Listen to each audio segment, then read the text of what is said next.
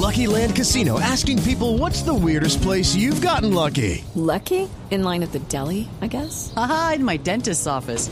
More than once, actually. Do I have to say? Yes, you do. In the car before my kids' PTA meeting. Really? Yes. Excuse me, what's the weirdest place you've gotten lucky? I never win and tell. Well, there you have it. You can get lucky anywhere playing at LuckyLandSlots.com. Play for free right now. Are you feeling lucky? No purchase necessary. Void where prohibited by law. 18 plus. Terms and conditions apply. See website for details. En Blue Jeans, yo soy. Yo soy Hassan y esta es mi historia. Soy Bond, Sean Bond. Soy el primoñero de James Bond. Porque si los de Hollywood tienen un agente secreto que les hace las misiones, ¿por qué los del canal Caracol no van a contratar un ñero para las vueltas? claro. Es que ser espía en colombiano es fácil. Bueno, este personaje al que hemos invitado hoy y al que le damos eh, gracias por dedicar este tiempo y por venir a contarnos su vida es Hassam, Yerli Hassam Gómez Parra. Ustedes lo conocen como Hassam, eh, el humorista de Sábados Felices. El programa abre siempre con él. Me encanta en lo particular, aquí lo habíamos tenido ya en una oportunidad, pero creímos que Hassam tiene una historia maravillosa que contar y la quiere compartir con los oyentes de En Blue Jeans de Blue Radio en esta sección que se llama Yo Soy. Hassan, buenos días. Hola María Clara, ¿cómo están? Bien, no, yo feliz. No, yo... tan bonitos, tan locos. ¿Sí? Sí, no sé, pero me, me, encantan sus locuras, Hassan. Yo la verdad es que lo disfruto mucho, eh, pero desde la vez pasada que usted vino siempre quedamos como con, como diciendo, detrás de este hombre hay una historia muy chévere, muy interesante y pues interesante también que los oyentes sepan de Hassan, de su vida, de cómo llegó hoy que es tan conocido, tan reconocido eh, y que la gente valora tanto que, que la hagan reír, que de eso se trata, ¿cierto? Que es lo más difícil además. Es, es, es, algo muy bonito encontrar que la gente siempre está dispuesta a reírse. Sin importar el recurso escénico que uno utilice, la gente siempre tiene una muy buena disposición.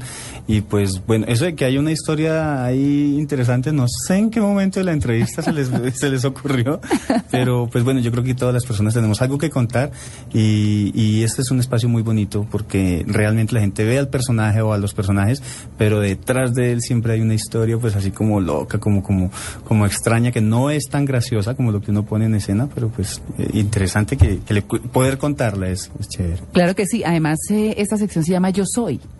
Y yo soy la historia particular de cada quien, que qué es lindo. un poco de lo que se trata, ¿no? Qué lindo, qué lindo, sí. ¿Dónde nació Hassan? Eh, yo nací en Bogotá, el 20 de marzo del 77, en el hospital de la... De, se llama la San Pedro Clavera, ahí nacíamos toda la gente prestigiosa de esta ciudad. ¿Dónde creció Hassan? 20 de julio arriba, en el barrio Columnas, Santa Inés, un barrio eh, arriba, pues siempre, uh -huh. siempre aspiré alto y gracias a Dios nací allá. Sí. Muy bien. Eh, Hassan es hijo de quiénes? Bueno, mi mami, Blanca Lucía Gómez, eh, ya tuvo un desliz, no mentiras, mi mamita conoció a un señor, tu, me tuvieron a mí, sí. pero yo conté con la fortuna de que el señor eh, era futbolista, entonces le hizo el gol a mi mamá y se fue. Y, y ella entonces ya después empezó a, a, se fue a vivir, se casó con Eduardo sí. y de ahí nacieron mis cuatro hermanos, tres hombres y Andreita, la niña, la princesa de la casa. Bueno, princesa, ella sabe a qué me refiero porque le tocaba jugar fútbol con nosotros ¿Sí? y a la lucha libre. Ella es una dura. Creció dura. sí, claro. Se volvió así y, y nada, sí, ese fue nuestro hogar. Lo primero que le quiero preguntar es Yerli Hassam Gómez Parra, el nombre, Yerli. No, yo me pregunto lo mismo. ¿Sí? ¿Qué estaba pensando mi mamá? ¿Y, no. le, ¿Y, le, preguntó a su mamá? Ella ahora, ahora, ya tiene una justificación y ella dice, es que yo sabía que usted iba a ser artista. Entonces me dio como una razón social desde muy pequeñito, sí. pero a mí me tenían un apodo muy chistoso, era Tom. A mí me decían Tom. ¿Por qué? Eh, no, no sé, pues mi mamá se inventó semejante nombre, Yerli Hassam, para decirme ah. Tom. Entonces eh, creo que la parte humorística viene de mi mamá y, y bueno, creo que la justificación que ella siempre me ha contado y, y, creo que es la más, más cierta es que escuchaba radionovelas de Calimán. Uh -huh. Entonces de ahí alguna vez escuchó el nombre y dijo, no, pongámosle así. Y pues el apellido es lo que no, no juega muy bien con el nombre, pero Yerli Hassan Gómez ese es, es, es, es, el nombre y bueno, ahí. ¿Y, que, ¿Y cómo le ha ido con el Yerli? Porque Hassan, bueno, pero el Yerli. Sí, no, definitivamente lo anulamos y estoy en proceso de cambiarlo. No, mentiras.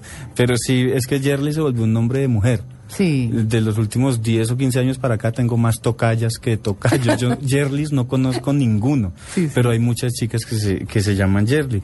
Eh, pero entonces lo utilicé, eh, Hassan, porque yo cuando llegué al programa me decían Chachán. Yo me hacía llamar Chachán como, como todos en el programa tienen un apodo, un, Sí. un segundo, un nombre así.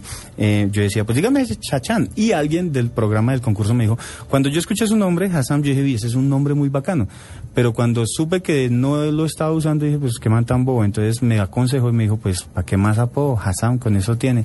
Y ahí, de ahí en adelante, del 2004, 2005 para adelante, empecé a utilizar solo el Hassan y es el que ha venido hasta ahora y pues para mí es mucho mejor. Muy bien, hay una parte, eh, por pues como ve, nos pusimos eh, en la tarea de hablar con diferentes personas que estuvieron alrededor de su vida y pues su hermano justamente Javier, Javier tiene una anécdota que a nosotros en lo particular nos conmovió muchísimo, Ah, bueno. que es la anécdota de los zapatos. ¿no? En, en alguna oportunidad él eh, trabajó en un almacén de zapatos y los zapatos del colegio ese año fueron por cuenta de él. Pero, Hassan, usted tiene un corazón gigante, ¿ah?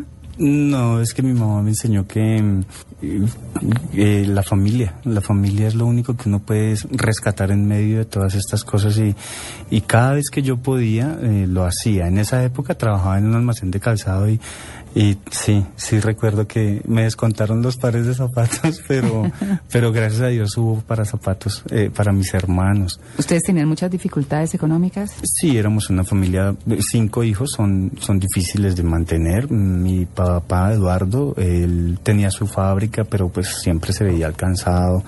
Y aún así, eh, siempre mi mamá eh, trató de darnos lo mejor dentro de sus posibilidades. De eso sí lo, lo recuerdo mucho. No siempre teníamos para comer lo mejor, pero siempre teníamos para comer juntos. Que es importantísimo. Creo que es lo más importante. Bueno, ¿esto le quiere decir su hermano a usted?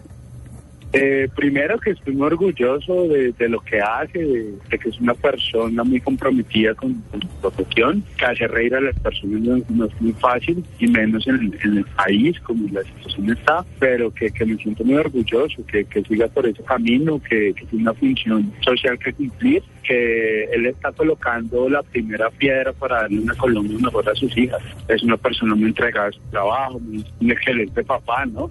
Ah, Javiercito, creo que el de los hermanos míos, él es el más crítico. ¿Sí? Sí, ¿Y crítico por qué? él es abogado Ah, y tiene una visión de mundo un poco diferente. Eh, le ha tocado también abrirse camino en este gremio, que no es fácil. Bueno, ningún gremio es fácil, pero cuando se cuenta con, con la berraquera que, que por lo menos él tiene, eh, ha logrado cosas muy importantes en tiempos muy cortos, porque se dedica mucho, lee mucho, está pendiente de muchas cosas, y cuando viene una crítica de él hacia mi trabajo, la recibo con todo el aprecio, porque sé que son constructivas. Y eso que dice del aporte social, creo que es lo que más trato yo de, de hacer, a pesar de que el humor social no es tan fácil de elaborar. bueno, Hassan, ese salto, pues entonces, eh, como veníamos hablando de mm, la universidad ya al humor, a ser un profesional del humor, se dio, bueno, se dio en el escenario justamente de la universidad. Y yo le tengo acá un invitado que justamente habla de ese capítulo de su vida. ¿Hay un profe? Sí. Bueno, eh, primero que todo tengo que decir que yo a Hassan no lo conocí haciendo humor. Eh, Hassan lo conocí en la Universidad Distrital. Allí en este, en este encuentro cultural de la Universidad Distrital, eh, a ese grupo entró o entraron varias personas que hoy en día están en el, digamos, trabajando fuerte eh, en lo que tiene que ver con el humor. Entre esos eh, había una persona muy especial, muy repila, que se llamaba el señor Herli Hassan. Trabajamos maravillosamente en diferentes sketches y de una u otra manera se, se destacaba su actitud hacia el humor. Bueno, pues. Juan. Ricardo. Sí. ¿Alerta? Sí. Sí, claro que sí. sí. Pero- Lo, lo recuerdo mucho de la universidad en mi cuarto semestre, Mm, cuando llegó con una propuesta de, de teatro humor mm. a, a la Universidad Distrital. Yo ya había hecho algunos tallercitos en, en la SAP, eh, tenía como electiva artes escénicas y fui allá que se hacía un teatro un poco más, eh, más difícil de hacer y, y Juan Ricardo llegó con esa propuesta fresca. A mí me llamó la atención y bueno, eh, me- por ahí fui empezando a encontrar mi- la comedia que yo hago. Claro, claro. Bueno, y, y después de, digamos, del concurso y lo que nos comentaba hace un rato, Hassan, ya ha venido como la fama, ¿no? Sí. Es difícil. sí, muy difícil, ¿no? Bueno, todavía cuento con una ventaja y es poder salir a un centro comercial y no me reconocen mucho. eh, puedo salir a comerme una empanada. Puedo ¿Qué día? El domingo salí a jugar baloncesto y con el balón ahí al lado de la cancha esperando que me invitaran a jugar los que estaban jugando hasta que por allá alguien dijo, ¿quiere jugar? Yo, bueno, sí, señor. y puedo hacerlo sin utilizar, venga, déjame jugar que yo soy Hassan. Entonces, No, sí, claro. eh, es, es bonito poder salir y que no haya tanto reconocimiento en la calle, eh, todavía es, es una ventaja. Pero de todas maneras, siempre se genera en el entorno y en la cosa, se generan cosas difíciles, ¿verdad? Hay de todo, hay de todo, sí, como hay cosas positivas, hay cosas negativas, pero creo que la vida me ha enseñado que lo negativo, chao, y lo poquito positivo, o lo mucho que venga positivo, agarrarlo y aprovecharme de eso y, bueno, darle importancia a lo que realmente es significativo. Y eso es una, digamos que es como una carrera dura, ¿verdad? El, la carrera... Aprender a lidiar como eso, aprender a lidiar ese tipo de situaciones. Sí, ser, estar rodeado de gente, trabajar con, con, con gente que está en el mismo gremio es, es puede llegar a ser delicado si no se maneja bien. Eh, pero yo pienso que hacer reír es un trabajo muy bonito porque lo que te decía, o sea, la gente siempre tiene esa disposición y siempre encuentras un público agradecido. La gente, sea como sea la situación en la que se encuentre, siempre va a quedar agradecida con que tú por un ratico le- les alegres eh, la vida, con bobadas, con chistes, con lo que sea. Claro, pues eh, dentro de esas cosas duras hay esto que dice Juan Ricardo. Yo creo que a Hassan le hace, le falta un poco salir un poco al encuentro de los rumores, pelear un poco contra los rumores, porque los rumores eh, si no se si no se frentean terminan en tumores, como como se dice. Ahí. ¿Y luego qué están diciendo? No sé, no sé. Eh, bueno, el rumor cuando es malintencionado sí tiene que, que ser, a ver, yo soy muy enemigo del chisme. Yo, para que alguien cambie mi concepto que yo tengo sobre esa persona, tengo que ser yo directamente o algo que esa persona me haga directamente a mí.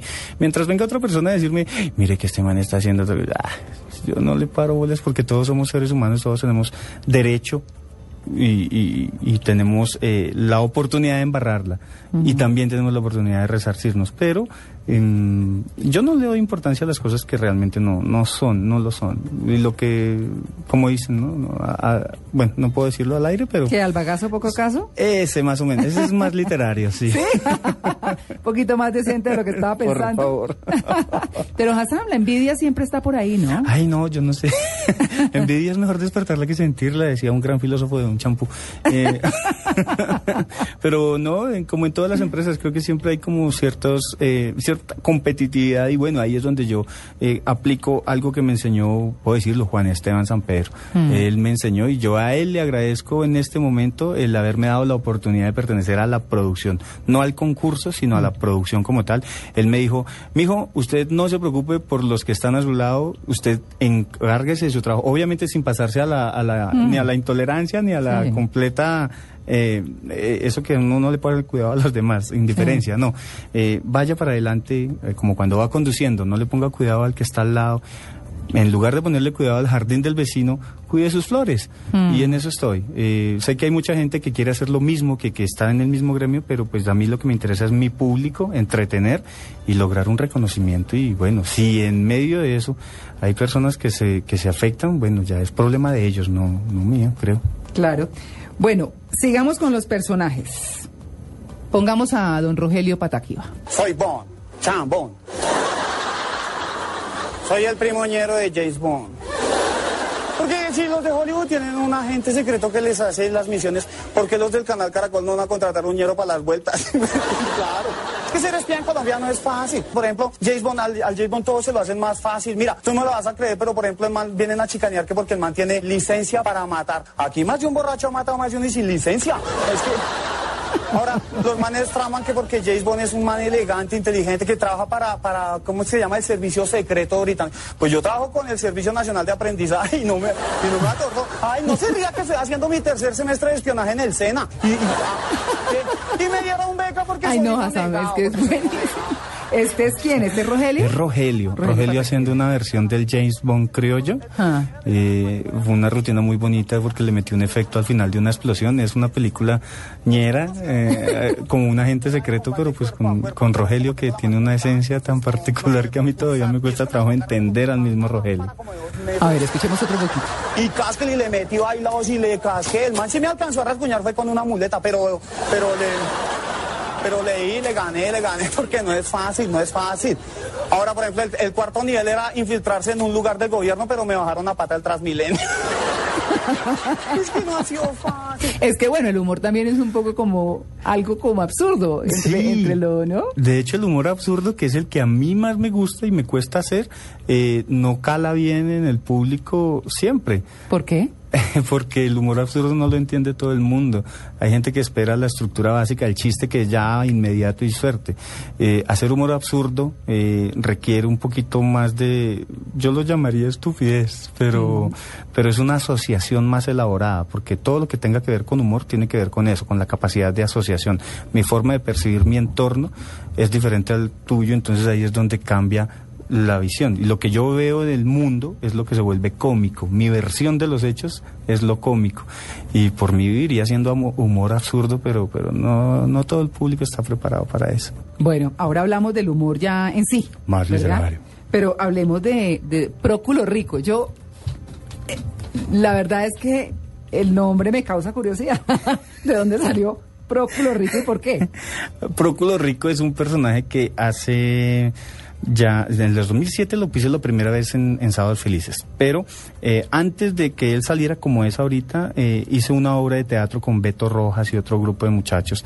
Y en esa obra me dieron muchos papeles, uno de ellos era el Próculo inicial, que no era Próculo, era un personaje que simplemente parecía, era un paisa tramitador de visas, era un torcido y yo lo vestía así, pero era paisa. Entonces un día le dije a Beto, Beto, déjeme hacer ese personaje en sábados, pero déjeme hacerlo boyacense, Mm. Eh, a ver qué pasa. Y me dijo, bueno, hágalo. Y lo ensayé y salió tan bien que el personaje empezó a coger tanta fuerza eh, y, y- y nace de ver a la gente que, que cree que con plata lo soluciona todo. En el imaginario de Próculo, él puede hacer absolutamente todo. Lo único que no tiene es clase. Entonces, ya por ahí empieza a haber una, una lucha de cosas cómicas y le encontré la esencia musical viendo un canal de videos colombianos. Yo no sé si lo puedo nombrar, es que de pronto lo boleteo. Pero es que, es que salen unos muchachos que dicen que cantan haciendo unos videos por allá y todos tienen lo mismo. Entonces yo estaba en un viaje haciendo una presentación y en el momento que estaba en el hotel puse el canal y dije, ¿por qué no crearle una estructura musical a Próculo? Porque yo creo que lo puede hacer. Y ahí viene todo el rollo de Próculo. Él es una estrella de rock pero es campesino. Entonces, las excentricidades de él con el tejo, con la pólvora de los shows, eh, tiene, ojalá vean un show en vivo. Y, y, y de hoy les digo hoy que, que Próculo tiene una proyección tan grande que yo, yo he cuidado tanto al personaje que yo sé que ese personaje va a ser todavía más internacional de lo que hasta ahora mi trabajo ha podido ser. Bueno, escuchemos un poquitín ahí a don Próculo Rico. Mi nombre, para quienes ya me conocen, aunque yo no necesito presentación, la única presentación, no, la única presentación que tuve fue con la Virgen de Guadalupe y es Próculo Rico. Ya saben que rico porque tengo plata y Próculo porque mi mamá era recochera y me encantaba poner apodos a la cucha. Entonces, soy cantante, soy compositor, eh, soy intérprete y exbucetero de una de las más reconocidas, pero gracias a Dios me he ido superando, gracias a Dios, a esta del arte. Soy un artista bastante meticuloso, si me lo permiten decir, porque yo para hacer las canciones le meto el, el- el met- meticuloso. Soy meticuloso. Inclusamente para que vean que mi música va de extremo a extremo, de polo a polo, estuvimos abriéndole el concierto a los Tigres del Norte en el extremo sur, en Suacha. Hemos estado ya sonando en las principales Sí, yo le estuve teloneando a los Tigres del Norte, que para mí fue, eh, fue una Pero con experiencia humor. de vida. Claro, y fue una experiencia de vida porque yo dije, bueno, abrirle a los Tigres del Norte, que son unos, unos músicos, son artistas MTV, Sí. y que Paulina Rubio y han estado con grandes figuras, para un humorista que realmente lo que hace en escena es mamar gallo, bueno, eso ya es, creo yo que es otro nivel. Pero cuando estaba ahí haciendo como tal la presentación, dije, este no es el espacio para Próculo, porque era mucha gente y algunos estaban tomando y todo eso, entonces yo no podía hacer humor del que uno puede llegar a hacer en un auditorio. Entonces tocó subirme, eh, mamar gallo con la gente, hacer la música y ya, y chao. Pero le di otra esencia a Próculo, más, más de recital, más de, de on-plug. Entonces Ah. tienes que ver a este man con una... No, es que tiene muchas locuras, pero, pero Próculo es un personaje que en este momento yo quisiera que tuviera ya el, el desarrollo que creo que puede tener, pero me lo gozo muchísimo, me gozo muchísimo a Próculo. Digamos que Próculo salió de donde el nombre. Bueno, no porque la mamá fuera recochera. Bueno, Próculo hace poquito encontré, en- después de haberlo utilizado, encontré que significa como el, el- el que puede hacer cosas, eh, es que no tengo la palabra exacta y tampoco tengo red, entonces eh, sé que el... eh, es, es- Próculo suena chistoso, pero es un nombre que existe. De hecho, hay un San Próculo. Entonces, pues qué peor que llamarse así, ¿no? Próculo, y alguien sin estilo, pues me parecía que encajaba perfecto y nada, así se quedó y así será como llegue Próculo y rico, porque pues obviamente hace Tiene- apología a la parte del Claro. adquisitivo. bueno, Hassan, sin duda otra parte de su vida muy importante es su vida familiar. Sí. Don Próculo, bueno, además Próculo tiene música, usted toca guitarra, ¿cierto? Intenté enamorar a muchas chicas con la guitarra, pero solo me sabía dos canciones. Bueno, pero eso le ha ayudado, ¿o no? Sí, sí, la parte de la musiquita siempre estaba ahí. Hablemos de su vida familiar. Escucha esto. En la universidad tenía un grupo de teatro que era más un grupo como de recocha, de, de tomadera de pelo, y ahí nos conocimos. Y el día del cumpleaños, pues empezamos a, a salir, y desde ese día no nos despegamos. Realmente tenía una energía muy bonita, o sea, todos estábamos como eh, pendientes de Hassan, eh, que él, él era el que hacía como menos el rato en el grupo de teatro, aunque al principio me caía un poco mal porque todos eh, esperan a- esperaban a que él llegara para poder practicar, para poder eh, ensayar y yo decía, bueno, no, si él no viene, pues no podemos dejar de ensayar. Y eso me molestaba. Ah, esa es su esposa. ¿no? Esperen a que llegue a la casa. ¿Cómo se llama su esposa? Tatiana, Ángela Tatiana Orozco, el amor de mi vida, se lo he dicho muchas veces, aunque a veces no me cree porque dice, ah, usted siempre anda diciendo chistes. sí, también. ¿Cuántas niñas tienen? Tenemos dos niñas, dos princesas, Mariana de nueve años y Juanita de dos años. Juanita de dos. La locura, la locura, no, es, es mi vida. A mí me fascina tra- mi trabajo, pero, pero tú no sabes cómo lo que significa llegar cansado de grabar todo el día y que estas dos chicas me roben la energía y luego mi esposa me consienta, me haga masajitos, eh, esté muy pendiente de mí. Es Bueno. muy bonito. Esto nos cuenta él. Con la chiquita sí, no, las chiquitas lo adoran, él llega, él es el papá de las cosquillas, él es el papá de la risa, él es el papá de- del juego, de la tirada en el piso jugando, eh, con los con la chiquita sí, es un papá alcahueta, es un papá que no, no, no regaña, me toca decirle, por favor, llámale la atención, pero no, él es un papá, super papá. A mi esposa le ha tocado criar a tres. ¿Incluido usted? sí, Mariana le dice, lo tratas como un niño chiquito. Bueno, pero también su esposa le quiere decir algo, Hassan. Hassan es muy apasionado con su trabajo, es eh, excesivo en su trabajo y yo admiro eso. Él cuando se le mete algo en la cabeza, hace, investiga, se sienta y no deja de hablar de eso hasta que no, no, no lo cumpla. Y a veces él me dice, perdóneme, estoy muy intenso, eh, pero no, yo lo escucho, a veces no sé cómo aportarle cosas porque yo no soy humorista. Sí, tiene toda la razón. ¿Te imaginas que yo le digo, ¿cómo te parece este chiste? Y ella, pues está bien. Y yo espero la carcajada, pero no, No. ella es mi primer público. Y, y alguna vez les dije que cuando yo ensayo rutinas familiares, eh, las ensayo con Tatiana, mi esposa, o con Mariana, que ya me entiende. Si Mariana se ríe, funciona. Ah, Entonces claro. va al aire, si no, no. Bueno, y anécdotas. También tenemos anécdotas. Ahí. Nosotros empezamos siendo estudiantes. En ese tiempo Hassan presentaba audiciones en Sábados Felices y yo estaba embarazada. Éramos, él estaba en octavo semestre y yo en cuarto. No teníamos dinero y estábamos esperando un bebé. Entonces fue muy difícil empezar desde cero y empezar a surgir y, y, y creerle creer que él sí podía salir eh, adelante como humorista. Yo siempre creí en él y siempre lo apoyé, pero pasamos momentos eh, difíciles y a veces nos sentamos a pensar, eh, ¿te acuerdas cuando eh, solo podíamos comer lentejas y arroz? Y ahorita poder decir, ok, eh, el fruto del esfuerzo se ve acá y todavía seguimos soñando, todavía nos ponemos metas y eso es bonito. Eso es bonito y, y escuchémosle la última parte, Hassan. Hassan está sobrecogido. Lo único que yo quiero es que él esté bien, eh, que hemos llevado 10 años juntos, soportándonos, soñando y que mm, solo por ser el papá de mis hijas y por compartir por 10 años juntos, yo le deseo que todos sus sueños sean realidad. Ay, qué lindo, Hassan. Es una chica muy loca, muy, muy realista también.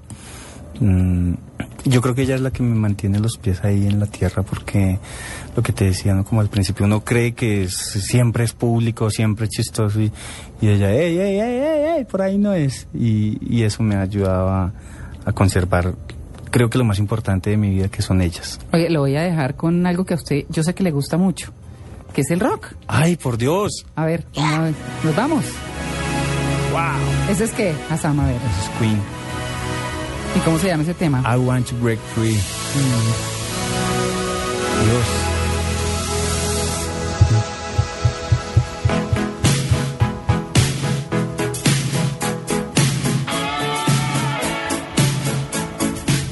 Hassan, lo dejo con ese tema que yo sé que a usted le gusta mucho. Le quiero agradecer habernos compartido su vida, sus momentos, todo en Blue Jeans de Blue Radio. No, ustedes, muchísimas gracias. Andar en Blue Jeans es lo más cómodo del mundo. Eh, a todas las personas a las que llamaron y a las que con las que se comunicaron, muchísimas gracias a mi hermano, a Juan Ricardo, muchas gracias a Jota, en especial a mi esposa, a mi esposa que es la razón de mi vida y de mi trabajo y junto con mis hijas. Muchísimas gracias y bueno, yo soy Hassan y muchas gracias por el espacio. Gracias a ti, Hassan. Chao. Gracias.